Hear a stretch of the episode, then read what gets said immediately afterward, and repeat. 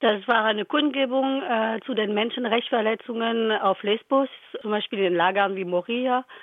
Äh, weil wir finden, das kann nicht angehen, dass die Bundesregierung 200.000 Urlauber, 40.000 Spargelderntehelfer einfliegen lässt und sagt, äh, nee, äh, die Flüchtlinge müssen an den Außengrenzen in Lagern zusammengepfercht äh, bleiben, sich dem Gefahr der Infektion aussetzen lassen und äh, ihr Leben weiter riskieren. Wir finden, das ist nicht in Ordnung. Dass wir haben hier Platz und die Geflüchteten könnten hier auch hergeholt werden.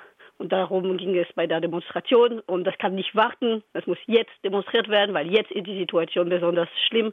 Es kann nicht zwei Monate warten. Wie du gerade sagst, es muss jetzt sein und trotzdem, es gibt ja so viele Auflagen. In Kiel und Flensburg waren Versammlungen möglich, weil die dortigen Corona-Regelungen ein Ermessen bei der Anmeldung von Versammlungen vorsehen. Aber in Niedersachsen, also Lüneburg, gelten andere Auflagen als in diesen Bundesländern. Kannst du diese kurz erklären? Ja, wir haben das, das das Problem, dass keine Rechtssicherheit gibt, weil die Regelungen sind sehr unterschiedlich von Bundesland zu Bundesland und in Niedersachsen ist, ist Demonstrieren nicht explizit untersagt, aber auch nicht explizit erlaubt. Es gibt eine Verordnung, äh, die eigentlich die Gesundheit betrifft und da besagt, dass äh, mehr als zwei Menschen sich nicht treffen dürfen. Also Zusammenkünfte oder Ansammlungen von mehr als zwei Menschen sind eine Straftat. Und das würde dann auf Demonstrationen zutreffen. Dann hatten wir eine Demonstration mit 14 Menschen, 15 Menschen angemeldet ursprünglich, wie in Kiel und Flensburg, mit so Abstand zwischen den Menschen, Vermummung und so weiter, damit eben es keine Tröpfcheninfektion und so weiter geben kann. Aber das hat den Behörden nicht gereicht, weil sie sagen, nö, mehr als zwei Leute sind so oder so eine Straftat, egal ob es eine Demo ist oder nicht. Und wir haben das jetzt so hin und her mit den Behörden so ausgehandelt, dass man gesagt hat, ja, nach der Infektionsschutzgesetz sind zwei Menschen schon eine Ansammlung und es darf nicht drei werden, aber nach dem Versammlungsgesetz kann eine Versammlung aus mehreren Zweiergruppen bestehen. Und wir haben die Zweiergruppen überall auf eine Kreuzung verteilt. Die äh, waren zwar äh, räumlich weit voneinander, aber die konnten sich gegenseitig sehen.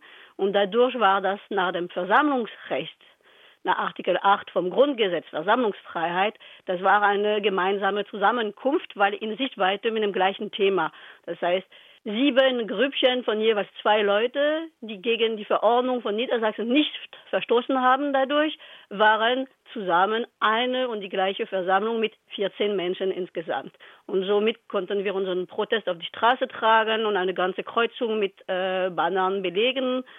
Und äh, aus unserer Sicht war das ja ein kleiner Schritt äh, besser, als gar nicht protestieren zu dürfen, auch wenn die Auflagen ganz schön krass waren. Die Demonstration wurde ja in einem langwierigen Verfahren angemeldet. Du hast gerade schon erklärt, wie schwierig das war, diese Auflagen irgendwie kreativ umzusetzen.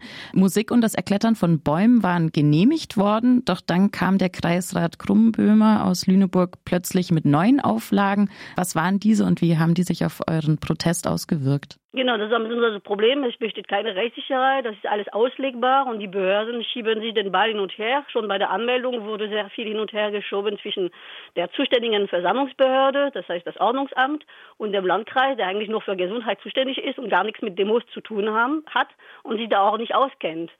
Und eigentlich am Ende, da unsere Anmeldung nicht mehr gegen die Corona-Verordnung verstoßen hat, war die Versammlungsbehörde zuständig und die hat alles wie angemeldet dann letztlich bestätigt. Aber vor Ort ist äh, der Landkreis, das heißt der erste Kreisrat, aufgetaucht und hat plötzlich wild mit neuen Auflagen um sich geschlagen, obwohl er gar nicht dafür zuständig ist. Und bei der Musik zum Beispiel hat er behauptet, ja, ja, nee, das betrifft die Gesundheit, weil Musik kann ja aggressiv machen und das ist gegen die Corona-Verordnung. Und so, hä, wie bitte? Baumklettern, das war damit, dass, da wir so wenig Leute sind, damit die Beine besser sichtbar sind, äh, hatten wir gesagt, naja, wir hängen die mindestens so schön sichtbar, dass die Autofahrer die von weiter weg sehen können, wenn wir schon nicht mit 100 Leute demonstrieren dürfen. Aber das hat er heruntersagt. Äh, es gab keine Begründung und es war Samstag, kein Rechtsschutz bei Gericht, weil die alle Feierabend haben.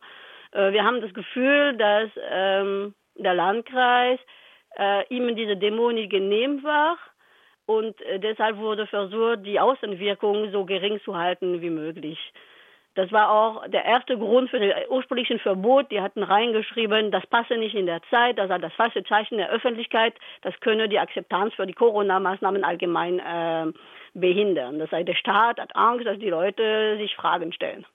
In anderen Orten sind aber diese Versammlungen ja ziemlich okay abgelaufen. Wo war dann, wo dann lag das dann? Also wir wissen es nicht. Also das war, also es war auch die allererste Demonstration, die in Niedersachsen überhaupt äh, bestätigt wurde. Die vorigen sind alle verboten worden. Also durch unsere Art der Ummeldung mit penibel jede einzelne Paragraphen von dieser Corona-Verordnung ähm, zu nehmen und sagen, okay, warum verstößt unsere Demo dagegen? Okay, was können wir für Auflage äh, machen, sodass das nicht mehr dagegen verstößt? Also das war schon sehr erschwert. Zum Beispiel, wir durften nicht alle zusammen ankommen. Da musste voraus feststehen, wer demonstriert. Also die Anmelderin wusste, wer demonstriert, hatte den, den Leuten einen Platz zugewiesen und eine Uhrzeit, wann sie ankommen und wann sie wieder weggehen. Das sind so super krasse Auflagen so. Aber die Leute waren trotzdem froh, endlich mal rauszugehen und ihre Meinung kundzutun. Und es gab schöne Sprechröhre. Aber wir gehen davon aus, dass A, die Behörden nicht so wirklich äh, froh darüber sind, dass demonstriert wird, weil die eben Angst haben, dass immer mehr Menschen das auch tun. Ja, die Leute rufen sehr gerne nach einem starken Staat, wenn ähm, sie sich bedroht fühlen durch diesen Virus und da wird wenig auf die Verhältnismäßigkeit äh, geachtet und das wird ausgenutzt von Politikerinnen, die gerne autoritäre Macht einfach ausüben würden, ob Corona oder nicht. Das ist für sie eine gute Gelegenheit, meiner Meinung nach. Nicht nur die PolitikerInnen, auch die Repressionsbehörden selber, also die PolizistInnen scheinen irgendwie immer krasser aufzutreten. Hier wurde in Freiburg auch im Rahmen der Seebrücken-Aktion eine Person einfach durchsucht, die eine Ein-Personen-Demo auf dem Platz der alten Synagoge gemacht hat. Wie waren denn die PolizistInnen vor Ort? Also bei uns waren sie, dadurch, dass es angemeldet und bestätigt war, relativ ruhig, außer es ist die Auseinandersetzung mit der Musik, die sind da gleich handgreiflich geworden. Äh, Social Distancing haben sie gar nicht gemacht. Die haben sich die ganze Zeit als Grüppchen da äh, verhalten. Also man merkt auch, die Polizei äh, kümmert sich überhaupt nicht drum.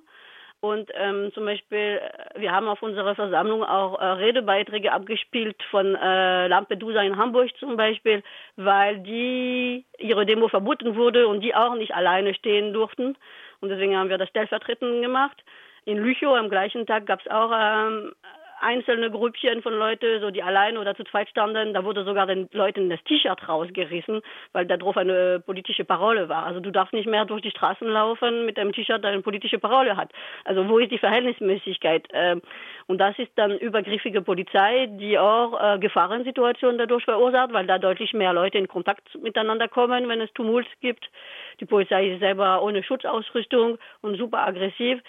Und also man merkt schon, dass in vielen Punkten einfach sie ihre Macht äh, missbraucht, weil gerade kaum Kontrolle da ist. Und das ist äh, für eine Gesellschaft sau gefährlich. Wie geht es denn nun weiter? Werdet ihr in Lüneburg weiterhin protestieren? Ähm, wie siehst du gerade in die Zukunft? Ähm, ich habe nach unserer Erfahrung in Lüneburg, weil es die erste Demo, die irgendwie in Niedersachsen äh, stattfinden konnte, äh, angemeldet. Äh, eine Handreichung geschrieben, auf, äh, online veröffentlicht äh, auf meinem Blog, blog.eichhörnchen.fr. Äh, und da äh, steht ein bisschen, wie wir das gemacht haben, damit äh, andere Gruppen sich das annehmen können und vielleicht auch versuchen können, in ihre eigene Demo anzumelden und gucken, was passiert, auch in Niedersachsen. Und äh, ich denke, dass es genutzt wird. Da haben ja schon ein paar Leute gesagt, ja, ja, äh, wir versuchen das jetzt auch. Und ich finde es schön, das gibt mir ein bisschen Hoffnung, wenn einfach überall was los ist, ob spontan angemeldet, ganz viele Versuche, weil das Bedürfnis zu protestieren ist einfach nun mal da. Es ist nicht so, dass weil Corona äh, da ist, plötzlich äh, keine Gesetze mehr verabschiedet werden, plötzlich äh, Klimawandel nicht mehr stattfindet, äh, plötzlich äh, Flüchtlingen gut geht. Äh, wir haben sehr viele Gründe zu protestieren und das muss möglich sein, auch in Pandemiezeiten.